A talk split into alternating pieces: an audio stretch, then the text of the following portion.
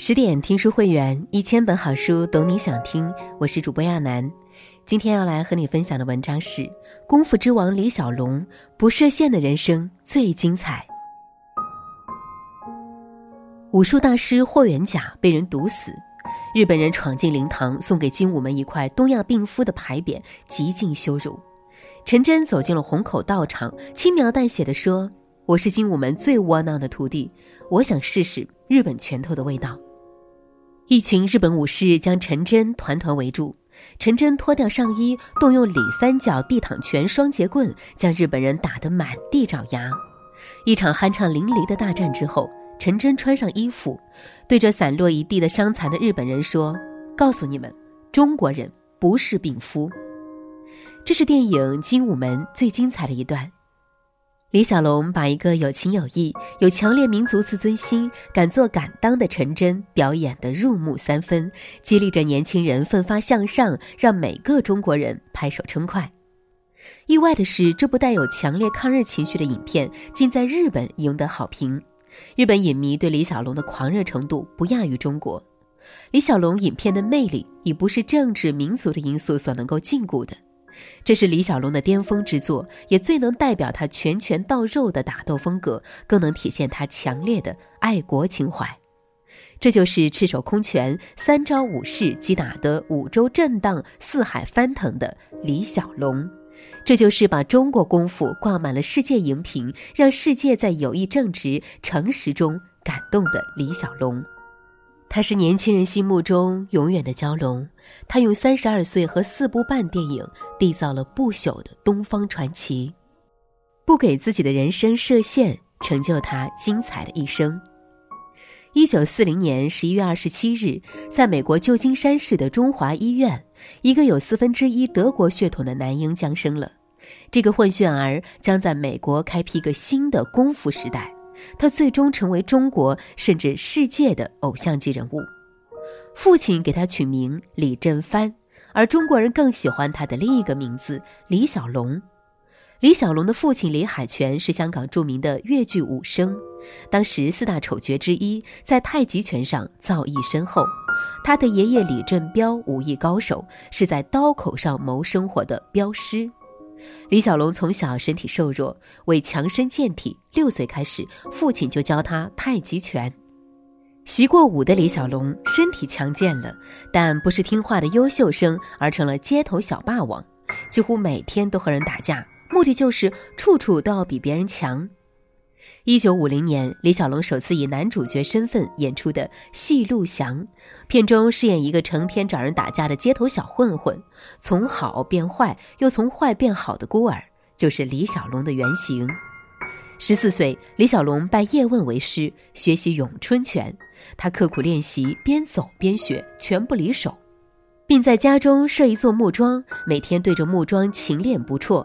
此外，他还练过螳螂拳、洪拳、少林拳、戳脚等。由于家庭环境的潜移默化，李小龙从小就很爱国，行侠仗义，路见不平一声吼，该出手时就出手，尤其爱在女孩子面前出风头、装酷。这位大家公认的小帅哥，会打架，会拍电影，会跳恰恰舞，自然是小女生心目当中的偶像，追求者甚多。成长中不设限的李小龙，个性张扬，独一无二。我就是我，不服跟我斗。一九五八年，牛气十足的李小龙在香港九龙街头消失了。他去了哪里呢？李小龙带着一百美金漂洋过海离开香港，因为李小龙成天打架斗狠，父亲总梦见儿子被人砍死，经常半夜惊醒。可怜天下父母心，为了儿子周全，父亲只好让李小龙到他出生的地方去念书。李小龙到了美国，勤工俭学，生活很艰辛。上大学后，他主修专业是戏剧，旁听了哲学和心理学，为他以后提升武思想和创立“敌不动我不动，敌若动我先动”的截拳道思想打下基础。李小龙除了学习外，把精力都放在了研习武术上，他不但勤习中国拳术，还研究西洋拳的拳法，从中学习步法、身法、拳法和训练方法，提高技术水平。正如他所说：“一个人应该时刻追求进步，不要固步自封。”一九六二年四月，西雅图唐人街破旧楼房的地下室，李小龙的正藩国术馆成立了。这是他生命中的第一间武馆。中国武术以及功夫电影的辉煌，就在这间不起眼的地下武馆里悄然铺张开来。后来，李小龙又在奥克兰、洛杉矶等地开设武术分馆收徒，他的徒弟不分民族、种族、肤色，以武会友，相互切磋，教学相长，共同提升。李小龙和徒弟们亦师亦友的关系，让他有了更多的机遇与挑战。在弟子严进海的引荐下，李小龙认识了美国空手道协会的主席艾伯加。一九六四年八月二日，长堤空手道大赛上，中国人第一次惊艳亮相：一袭黑衣，闭目捻手，单手二指俯卧撑、无影拳、寸拳和连环飞踢。这个一出场就惊艳四座的表演嘉宾，就是李小龙。他的命运因此而改变方向，一夜成名，跻身美国舞坛。此后，在艾伯家举办的各种活动上，李小龙频频现身，与各国各门各派的武术高手切磋交流，为截拳道的诞生提供了绝佳平台。与智者同行，你会不同凡响；与高人为伍，你能登上巅峰。一九六七年十一月。在世界上最权威的武术杂志《黑带》里，连载两篇有关李小龙的文章。在这里，他首次公开了自己独创的武学体系，并正式公布其名称为截拳道，是他生命中最具里程碑意义的事件。就在截拳道诞生时，李小龙在传统武术界遭遇了空前的孤立，处在艰难的行进中。面对困境，李小龙永不言弃，仍坚守着武馆。那么，李小龙又是如何成为万人追捧的功夫巨星呢？机会总是眷顾勇于挑战自我、超越自我的人。一九七零年，李小龙回香港探亲，此行彻底扭转了他的演艺生涯。李小龙参演的《青蜂侠》在美国反响一般，而在香港播出反响极大。因为在白人一统好莱坞的当年，李小龙打入青蜂侠，足以成为所有华人的骄傲。李小龙深切地感触到同胞们对他的厚爱，自己其实也深爱着这片土地。一九七一年初，香港嘉禾影业公司的老板邹文怀向返回美国的李小龙发出了邀请。邹文怀给李小龙寄了几张所谓经典香港功夫片，李小龙看后说：“片中的武侠只有武。”为打而打，没有侠的味道。如果我演，我会演得更好。邹文怀相信李小龙，合作谈成了。聪明人和聪明人打交道，往往会创造奇迹。他们合作的第一部电影《唐山大兄》，一九七一年十月三十日在香港全面公映，首轮创下三百一十九万港币的票房收入，成为当时港产片的历史总冠军。一九七二年的影片《精武门》。一经公映，就创下了四百四十三万港币的巨额票房，并在全世界引起轰动。当时，美国所有的唐人街都上映，在白人区的影院也大受欢迎。李小龙突破了武打片报私仇的狭隘观念，提高到民族精神的高度，有武有侠，让功夫片有了灵魂。此后，李小龙又结合电影公司，并自编自导自演了影片《猛龙过江》和《死亡的游戏》。《猛龙过江》正式上映，仅香港一地就创下票房纪录的新高峰。李小龙的演艺事业如日中天。这时，美国华纳公司向他抛来橄榄枝。一九七三年三月，李小龙暂停《死亡的游戏》的拍摄，开始拍摄华纳与嘉禾共同打造的《龙争虎斗》，并担任了主角。七月二十六日，《龙争虎斗》在美国放映，取得了惊人的票房。在票房上击败很多同期上映的一级好莱坞大片，好莱坞新的功夫片由此诞生。李小龙赢得了世界性的声誉，也实现了他在一九六九年写下的奋斗目标。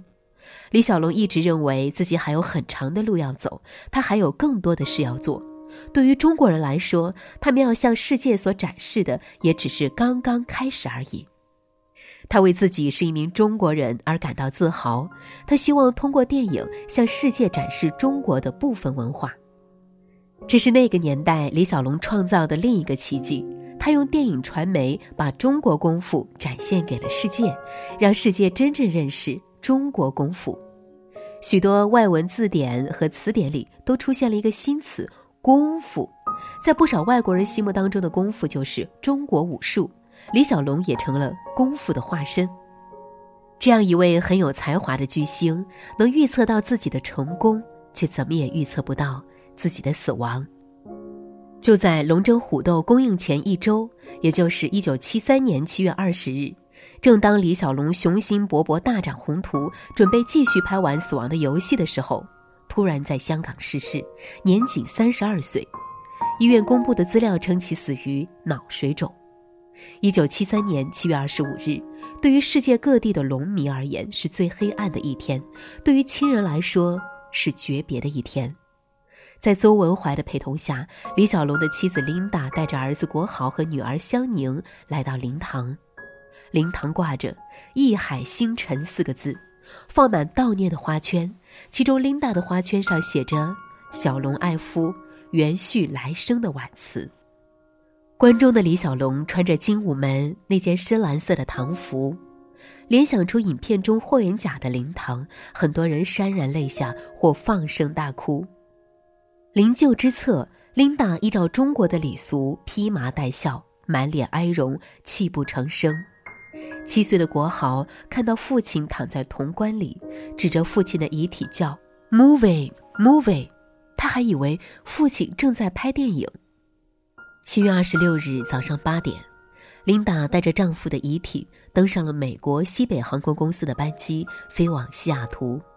七月三十一日，李小龙下葬在华盛顿州西雅图湖景墓地。李小龙的人生舞台就此谢幕。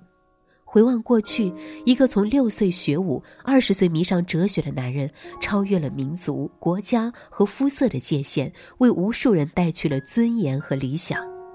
他的电影爱憎分明、正气凛然，充满爱国情谊，道出了大多数人的心声。通过电影向世界展示中国的部分文化，他被誉为当代中国武术及电影史上的奇才，发扬中国武术最有成效的人。美国人赞誉他为功夫之王，日本人称他为武之圣者。迄今为止，很少有一位东方武术家能像李小龙一样突破国家、种族的领域，并且死后在全世界范围内声威依然不减。李小龙的死因至今仍然是一团疑雾，好莱坞为之惋惜，世界影迷为之伤痛，但他的精神永存，他传奇的一生永远鼓舞着每一位华夏儿女。李小龙，中国人的骄傲。我们永远记住他，记住他的拳头，记住他的呐喊。世界上所有的勇士，无不为这伟大的心灵澎湃。从中国的高山到海岸，我们依然能够听到李小龙的呐喊。愿我们每个人不要给自己的人生设限，命运由你自己决定和掌握。不断超越自我，挑战自我，这样的人生才是充足幸福的。更多美文，请继续关注十点读书，也欢迎把我们推荐给你的朋友和家人，一起在阅读里成为更好的自己。我是亚楠，祝你晚安。